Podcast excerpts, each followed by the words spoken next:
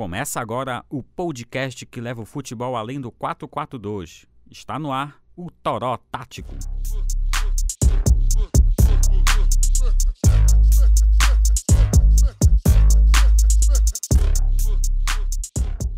Fala galera, vamos analisar o jogo entre Paysandu e Castanhal. Foi empate em 1 a 1. O jogo válido pela oitava rodada do Parazão. Esse jogo rolou às 10 da manhã no estádio da Curuzu o Papão saiu na frente com o gol do Paulo Henrique e o Fabinho empatou a partida para os visitantes em cobrança de pênalti. Eu sou o Nixon Melo e, pra, e quem me acompanha esse bate-papo aqui é o Matheus Colchis. E aí, Nixon, e aí todo mundo que está ouvindo esse podcast. Foi um jogo bem interessante, Nixon, e pelo que muitos esperavam aconteceu, né? Foi muito quente, um jogo que o sol durante os 90 minutos inteiros não teve nenhum pingo de chuva. Isso influenciou também ali no desempenho das equipes. Pois é, a gente vai falar disso também. E Matheus, pode falar as escalações pra gente? É, o Paysandu foi naquele, naquela escalação, na formação, na verdade, base, mas a escalação com alguns nomes diferentes. O time foi com o Mota, Bruno Oliveira, que voltou de suspensão, Mikael, Vitor Oliveira e o Diego Matos na lateral esquerda. O Kaique Oliveira voltou ali para fazer o, o volante, sendo aquele jogador à frente da zaga. Ali na segunda linha de quatro, o Vinícius Leite pela ponta direita, o Thiago Primão ali pela centro-direita, o Leandro Lima jogando na centro-esquerda e o Nicolas na ponta esquerda. O Primão era aquele jogador que ora se alinhava ali com o Leandro Lima, ora voltava para marcar junto com com Kaique Oliveira. E lá na frente a novidade foi o Paulo Henrique, muitos esperavam que seria o Paulo Rangel, que ia continuar no, no time titular, mas o Paulo Henrique ganhou essa chance aí e teoricamente correspondeu, né? Pelo menos fez o gol ali que poderia ter dado a vitória para o Paysandu. E o Castanhal, é, apesar de apenas um jogador ter feito o gol, ele não foi para o campo como titular, que foi o Abuda. Ele ficou no banco de reservas e o time jogou sem uma referência ali no 4-2-4. É, no gol foi o Iago, que é um dos melhores goleiros do Campeonato Paraense. Ézio, Alisson, João Carlos. João Carlos, que é filho do volante Wanderson, ex-Paysandu, ex-Vitória. O Wanderson conhecido aí e o Lucas na defesa. Dadá e Dudu fazendo ali o meio de campo. E na outra linha de quatro tinha o Fabinho na ponta direita, o Donatan ali entre o centro e a, e a, direita, o Romarinho também entre o centro e a esquerda, ali se movimentando mais à frente do que o Donatan, e o Magnum, que é um lateral direito, e o Arthur escalou ele na ponta esquerda para fazer aquela função ali de cortar para o meio e chutar para o gol. Inclusive ele fez isso e deu trabalho para o Mota ali. Pois é, o, o Paysandu dominou mais a partida, né? E como a gente pode separar aí primeiro tempo, segundo tempo e também falar das propostas de jogo. O Paysandu começou mais em cima ali, principalmente pela direita, né, Matheus, com o Vinícius. Só que eu acho que faltou um pouco mais capricho, assim, né? tanto no espaço como na finalização. Inclusive, esse jogo eu acho que teve bastante erro de passe, assim, e acabou complicando muito o Paysandu. E o que a gente pode falar das propostas de jogo de Paysandu e Castanhal? É, o Paysandu focou ali na direita, né? Ele foi aquilo de sempre lá, o jogo mais direto, é, com... Eu achei um, um pouco diferente dessa vez que o time usou muito a inversão. A bola chegava ali no meio de campo e ia para o Nicolas. Aí o Nicolas invertiu o jogo para o Vinícius Leite ali na ponta direita. Fazer essa, esse giro de jogo mais rápido. Talvez tentando pegar o Castanhal ali meio que despreparado para isso. E o Paysandu focou ali no jogo com Nicolas e Vinícius Leite. Só uma coisa que no início da temporada o Paysandu focava muito nos laterais. O Bruno Oliveira e o Bruno Colasso atacavam muito. Só que a, com o passar do, do campeonato, a gente está vendo agora que praticamente os laterais são mais de suporte mesmo. O foco do Paysandu é na, no um contra um do Vinícius Leite e do Nicolas. É, e foi basicamente essa forma que o Paysandu jogou. Com o Leandro Lima e o Thiago Primonte, teve aquilo lá que mais ou menos o que o time apresentou na estreia contra o São Francisco, era um time mais ofensivo, mas com, pecando um pouco na defesa ali, com o Kaique Oliveira ficando até meio que sobrecarregado em alguns momentos. E o Primão fazia essa função de defender junto com o Kaique Oliveira, ali pela, pelo lado direito, enquanto o Kaique se deslocava para a esquerda, e atacar ali naquele canto também, com o Leandro Lima tendo mais liberdade para flutuar e construir lá na frente. Já o Castanhal, como eu falei, jogou num 4-2-4 sem referência fixa, o Romarinho era o camisa 9 ali, ele se movimentava bastante. Eu vi até comentários que por causa disso o Castanhal não não conseguindo atacar. Não era por causa disso, é porque foi uma escolha do time de justamente ter essa mobilidade. Porque ele sabe que se botar um jogador lá na frente para ficar cruzando, a zaga do Paysandu é uma das mais altas e uma das mais fortes e uma das melhores no Campeonato Paraense. ficar só mandando bola para área ali para uma referência não daria tão certo para o Castanhal quanto ficar nessa movimentação constante. É, hora o Magno aparecia na ponta esquerda, hora ele ia para a ponta direita. O Donatan também trocava muito com o Fabinho ali. O Donatan ia para a direita, o Fabinho ficava mais no centro. O Romarinho se movimentava de um lado para o outro também. Então esses quatro jogadores se movimentaram muito, justamente tentando pegar a defesa do Paysandu ali em um 2 contra 2, um 3 contra 3, para tabelar, jogar rápido. Só que isso não funcionou tão bem. É, ali no, no, meio de campo, o Dadá e o Dudu, no primeiro tempo, achei que estavam um pouco presos ali. O Dadá que foi sair um pouco mais ao decorrer do jogo. Mas no geral, eles poderiam ter aparecido mais na frente. Eles apareceram mais no segundo tempo, mas eu acho que faltou mais isso no jogo todo.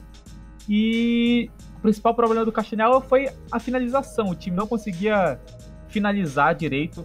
Teve oportunidades de chegar perto da área do Paysandu, chegar realmente na área do Paysandu, mas não conseguiu dar um trabalho para o Mota. No primeiro tempo só teve aquela finalização do Magnum, que foi um pouco mais. um susto um pouco maior.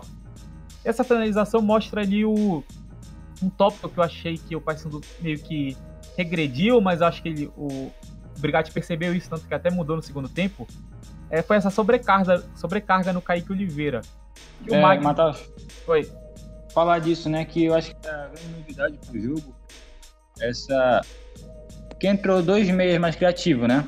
o Primão e o Leandro Lima. Então, eu não gostei muito porque eu acho que não teve muita criatividade pelo meio. Inclusive, a gente sabe que o jogo do País é mais pelas laterais, né? Mas às vezes tem um cara mais livre assim pelo centro, só que eles não aproveitam essa jogada. Eu acho que deveriam aproveitar mais. E também isso que tu, tu tava falando, que o time ficou mais desprotegido, né? A gente sabe que o Paysandu começou assim, né? Que no caso foi com o Leandro Lima, começou o campeonato, no caso. Leandro Lima e o Calber jogando por ali. Só que depois de um tempo, o Brigatti percebeu que com o Marcos Antônio, mesmo entrando bem assim, tanto na parte defensiva até mais na parte ofensiva também, ele ficou no time, né? O time ficou bem mais equilibrado. Então, Sim. eu acho que o Brigatti entrou nesse jogo como o Castanhal era um adversário teoricamente mais fraco, né? Então ele também pensou, vou entrar mais ofensivo assim, né? Tentar, mas eu acho que não deu muito certo, assim, mesmo porque, fora o pênalti, assim, o Leandro Lima não atuou tão bem também. Eu achei que o Leandro Lima fez um, fazer um jogo mais ou menos, só que o pênalti acabou prejudicando muito ele, não só com a torcida, mas no, acho que na questão da confiança também. E logo depois ele ainda meio que cavou um pênalti. Eu, eu, nem, eu não achei que foi uma cavada dele, eu acho que foi uma queda normal ali, mas o, o juiz pensou que ele tinha simulado. Ele acabou levando o cartão amarelo, então aí ficou mais difícil a situação para ele. É, eu pensei até que ele ia tirar o, o Primão, porque o Primão é quem estava fazendo aquela função ali que o Marcos Antônio faz, só que ele depois ele tirou o, o próprio Leandro Lima para a entrada do Marcos Antônio. Acho e... que o Primão tá na frente do Leandro Lima nesse momento, né? Acho que dá pra gente perceber isso. É porque o Primão ele é um cara mais equilibrado. Eu acho que um meio-campo com Primão e Marcos Antônio tem características, características de mobilidade maior. Tem o passe que tem com o Leandro Lima, não tão qualificado assim, mas é qualificado. Leandro Lima é bom naquele lançamento rasteiro longo, ele é muito bom fazendo isso, pegando o time em contra-ataque. Só que o Primão também ele é bom num passe, não sei se tão longo assim, mas no passe ali médio, curto, ele é muito bom também. Então, Marcos Antônio e Primão dão mais mobilidade, eles podem se movimentar mais, eles podem jogar com mais intensidade e podem voltar para marcar melhor do que com o Leandro Lima. Inclusive, acho que é por isso que o Alan Kalberg entrou até na ponta direita, depois que a gente pode falar um pouco mais. Porque ali pelo centro, o Primão pareceu um pouco mais equilibrado. E é no meio de campo que os jogadores precisam ser realmente muito, muito equilibrados para atacar bem e defender bem. É, mesmo que não faça uma, uma coisa tão boa no primeiro tempo ou no segundo, ele tem que saber fazer as duas coisas. O Leandro Lima não é tão bom defensivamente, assim como o Kalberg, e o Primão, apesar de não ser um, um jogador tão qualificado assim ofensivamente, ele é qualificado.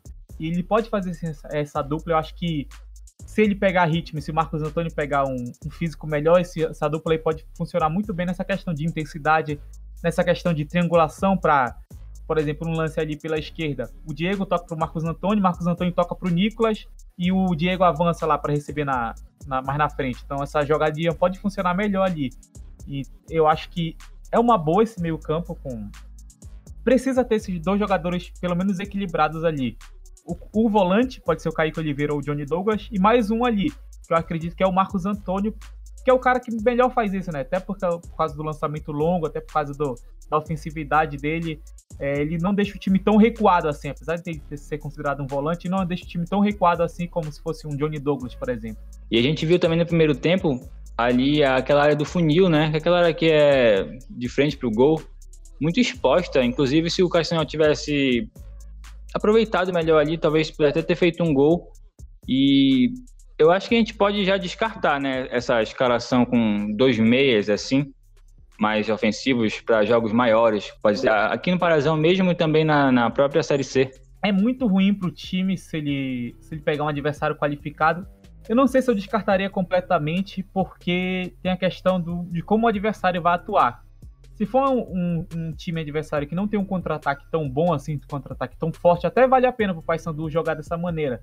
Porque aí daria ali para o time ficar bem defensivamente, poderia prender um dos laterais para dar uma, um suporte maior ali, fazer uma linha de três com os dois zagueiros e um lateral, e mais o Kaique Oliveira na frente, por exemplo, fazendo ali uma espécie de um diamante. É, mas é realmente muito difícil para o Paysandu conseguir esse equilíbrio com esses jogadores mais ofensivos. Eu acho que o Leandro Lima funcionaria bem se fossem dois volantes muito bons defensivamente para segurar para ele ali. E se ele, se ele vamos dizer assim, se ele correspondesse a essa expectativa. Porque não adianta deixar ele livre se ele não vai conseguir construir tanto assim como o Primão, que pode fazer as duas funções, por exemplo. Então, é, eu não sei se vale a pena fazer um time para deixar o Leandro Lima jogar mais na frente. E não sei se vale a pena fazer um time com dois meias com o Leandro Lima ali, porque ele não consegue é, fazer essa cobertura, ele não consegue voltar para defender. Acaba que fica uma área exposta ali.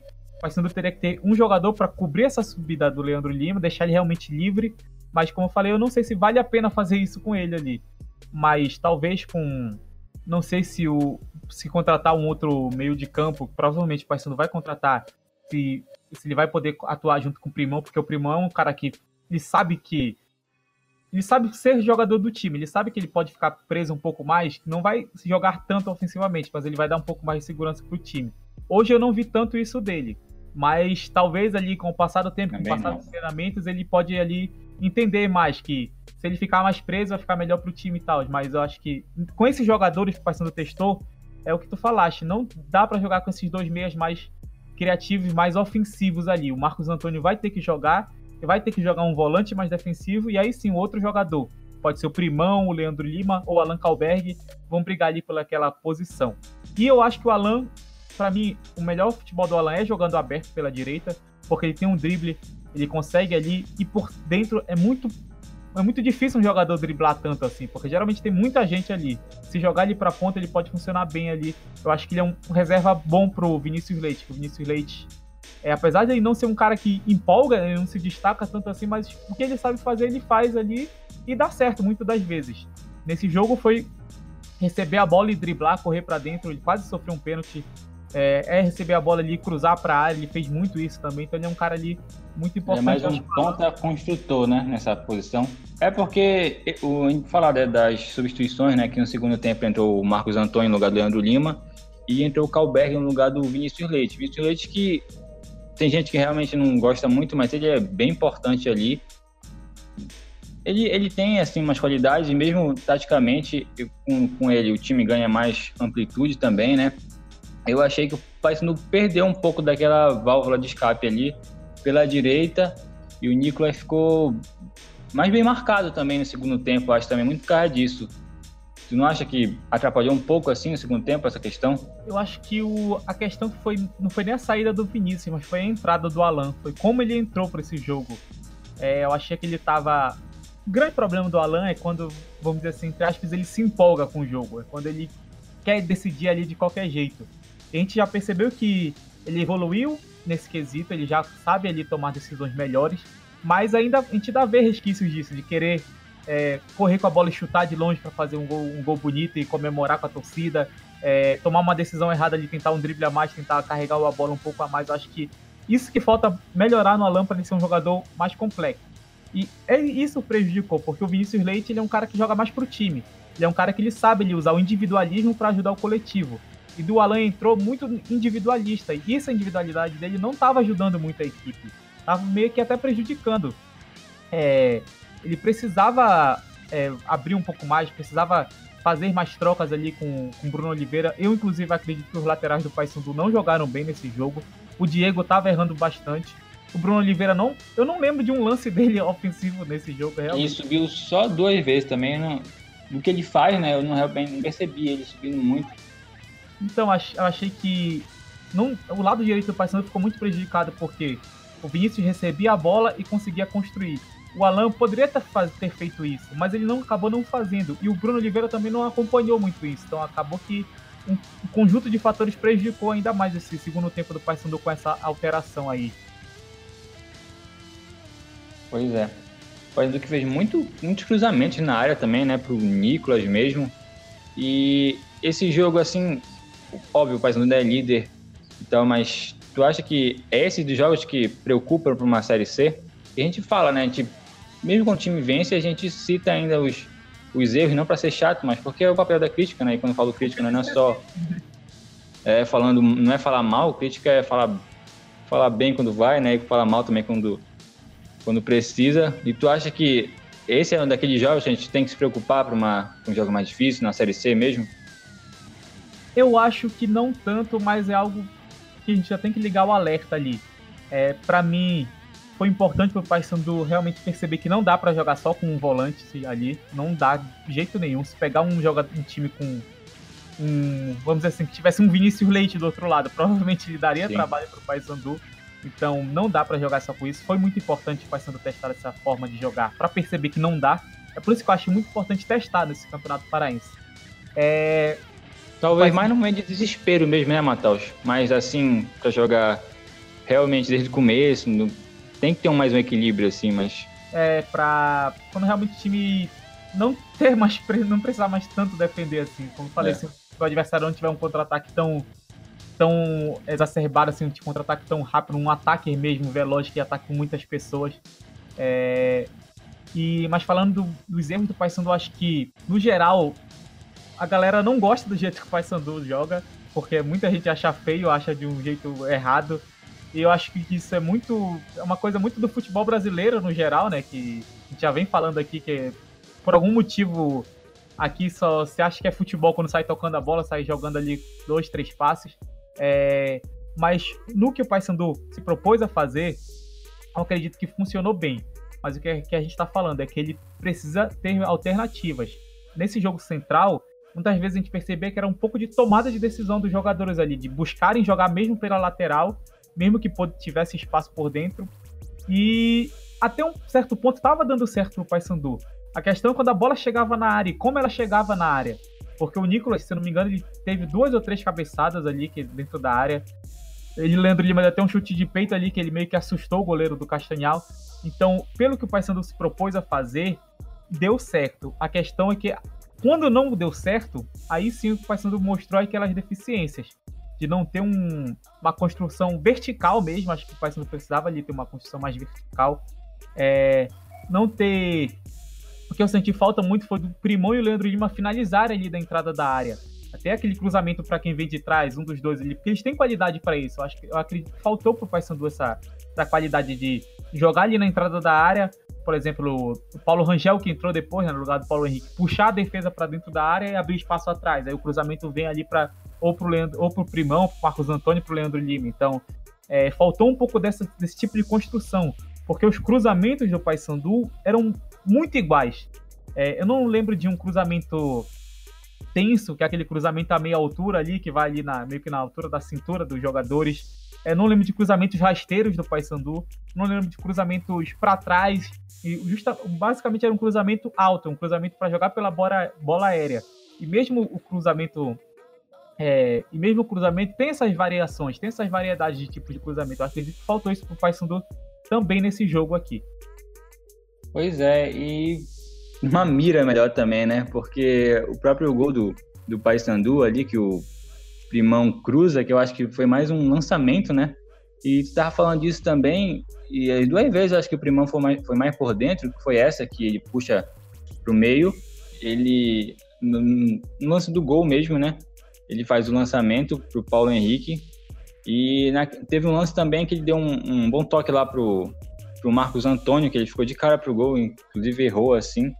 E eu insisto de novo nessa, nessa jogada mais pelo meio, porque eu, eu entendo como é o estilo do Paysandu, mas mas tem que ter, né? Porque quando tu tem espaço, tem que explorar esse espaço. Então acho que às vezes sobra muito espaço pelo meio, mesmo porque fica manjado o jeito que tu joga. Então eu acho que precisa mais dessa, dessa jogada, assim. Vou dar um exemplo aqui. O Paysandu joga com dois jogadores abertos, né? Então eles têm dois tipos de entrar na área. Verticalmente, que é andando de para frente mesmo, e diagonalmente, que é entrando ali na, na diagonal. É, o Paysandu joga muito verticalmente ali nessa questão dos jogadores infiltrarem na área. Por exemplo, o Nicolas vem da esquerda, ele vai para a esquerda também, ele entra pelo lado esquerdo da área. O Vinícius Leite vem para a direita, ele vai para a direita ali. Por exemplo, uma jogada pela esquerda, um cruzamento, a gente sabe que o Vinícius Leite vai estar tá ali no segundo pau. Uma jogada pela direita, a gente sabe que o Nicolas vai estar tá ali no segundo pau. Se o Paysandu jogar por dentro, esses jogadores vão ter que fazer movimentações diagonais. Que é entrar ali, por exemplo, da marcação do lateral, passar entre os zagueiros e conseguir ali, por exemplo, sai da direita e vem para a esquerda da área. E é para isso que serve o jogo central. Então, para o Primão dar esse passe ali, por exemplo, no ponto futuro de onde o jogador vai, para tentar pegar a defesa nessa movimentação. A gente viu isso naquele gol do Paysandu no reparte, foi do Vinícius Leite que deu um passe para o Paulo Rangel. Era, foi uma penetração em, em diagonal ali e aí o Paysandu soube aproveitar aquele espaço. O Vinícius Leite veio trazendo para dentro, o Paulo Rangel saiu de dentro de dentro para a direita e abriu esse espaço. É esse espaço que o Paysandu tem que, tem que abrir quando jogar por dentro. E foi esse espaço que o Primão abriu, porque o, o Paulo Henrique ele estava posicionado centralmente, a jogada estava na esquerda. O Paulo Henrique foi andando pela direita e o Primão já conhecia essa movimentação, inclusive ele falou que eles jogaram juntos. Então ele já, já entendeu o que, que o Paulo Henrique ia fazer. Quando o Primão traz por dentro e lança, essa jogada mais diagonal ali é uma jogada mais de no ponto futuro que o jogador vai para chegar em diagonal. E foi isso que deu certo pro Paysandu. E é esse tipo de alternativa que tem que funcionar mais vezes. Tem que ser algo realmente do não do jogador entender o outro jogador. Tem que ser do time todo entender aquele tipo de jogada. E matar os, a galera fala muito do dos 90 minutos do Paysandu, que às vezes está jogando bem, né, no caso, e do nada assim cai de rendimento e a gente sabe que também é uma característica, né? Que o Paysandu às vezes ele joga mais, ele, ele fica mais atrás, né? Para jogar no contra-ataque, às vezes quando tá faz o gol. Eu acho que nesse jogo nem foi o caso, porque o Paysandu foi pressionado mesmo, que é normal, porque quando um time leva um gol, ele vai se, joga, se lança para cima, né? E tu acha que realmente foi um problema ou é natural isso? É, volta para aquilo lá do a gente aqui no futebol paraense achar que o Paysandu e o Remo não podem nunca ficar no campo de defesa, não pode nunca sofrer pressão. E é normal sofrer pressão, principalmente quando está ganhando. Porque está ganhando, o adversário vai querer ir atrás. Não é culpa tua que tu, tu porque o adversário é, tu recuaste e o adversário foi para cima. O adversário que foi para cima e te obrigou a jogar para trás. Então, é isso que acontece aqui. Foi isso que aconteceu agora contra o Castanhal.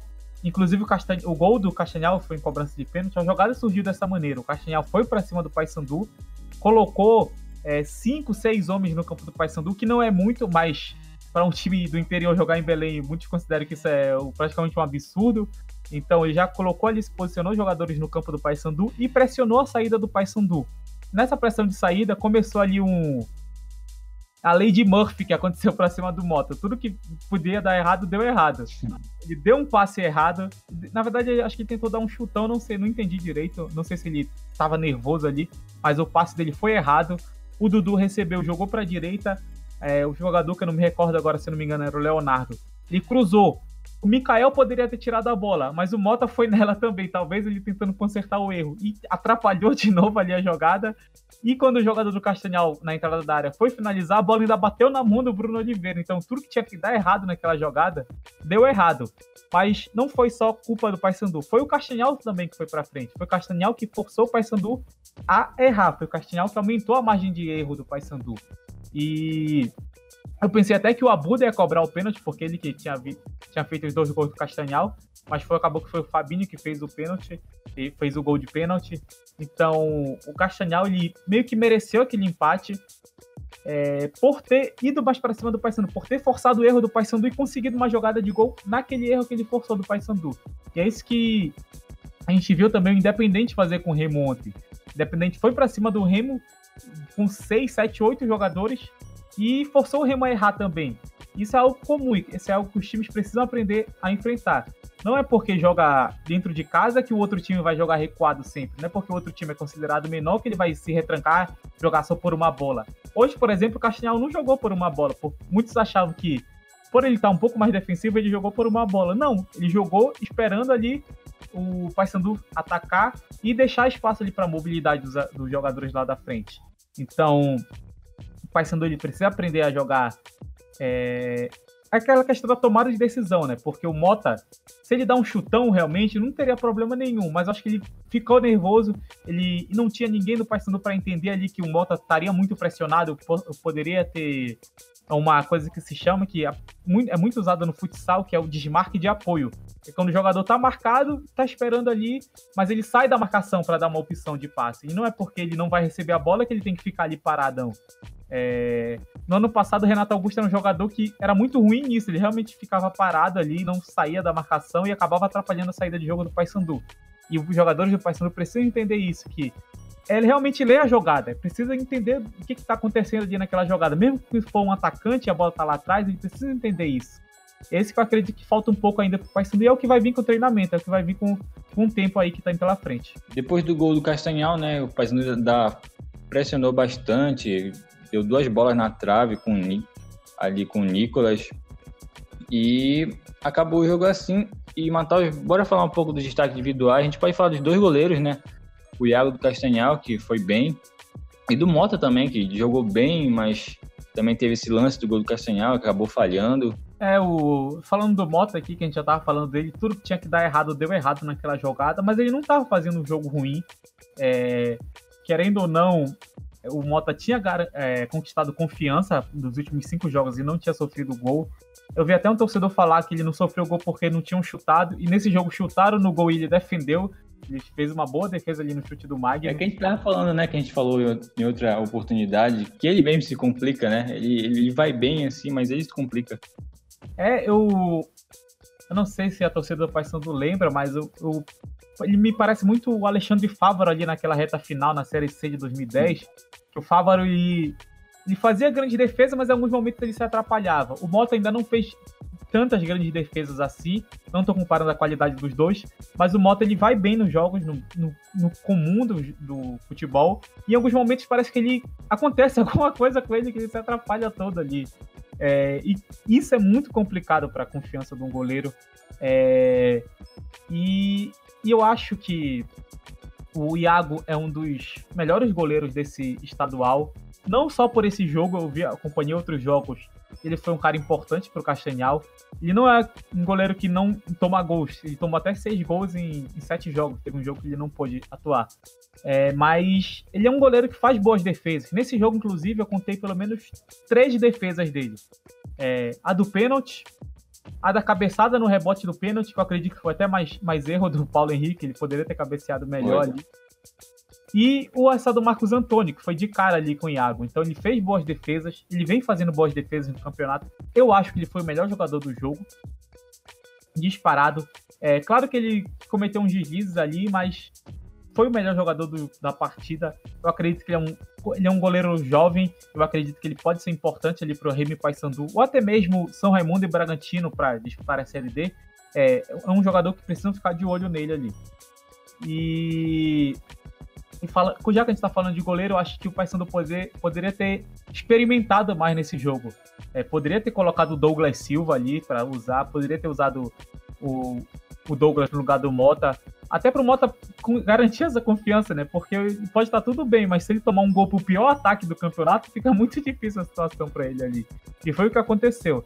Acho que poderia ter testado o Douglas, poderia ter testado o Perêmio, o Fábio Alemão na dupla de zaga. Era um jogo para testar mais.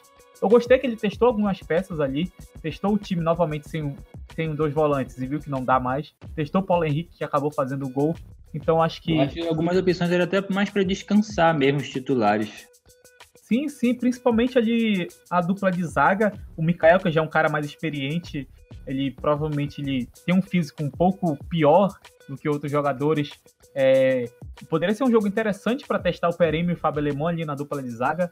É, não sei Só que o Brigatti é um treinador que mantém muito o seu time, né? Ele mantém muito a base da equipe ali, não, não movimenta tanto. Eu achei que ele movimentaria muito nesse. Talvez ele faça isso na última rodada, se o Paysandu já estiver classificado ali com a liderança garantida, mas para mim esse jogo era para ele ter feito mais experimentos, era para ele ter usado mais jogadores ali, até porque nem todo o elenco foi testado ainda, já são sete rodadas e nem todo o elenco foi testado num, num time titular. O jogador Bruno Oliveira poderia ter aparecido mais, acho que ele não foi um cara que foi eu não sei se foi estratégia do Brigatti, mas acredito que ele poderia ter aparecido mais ali para jogar. Foi o jogo mais tímido dele. É, e em alguns momentos nem aparecia ali realmente, ficava alguns minutos sem, sem aparecer.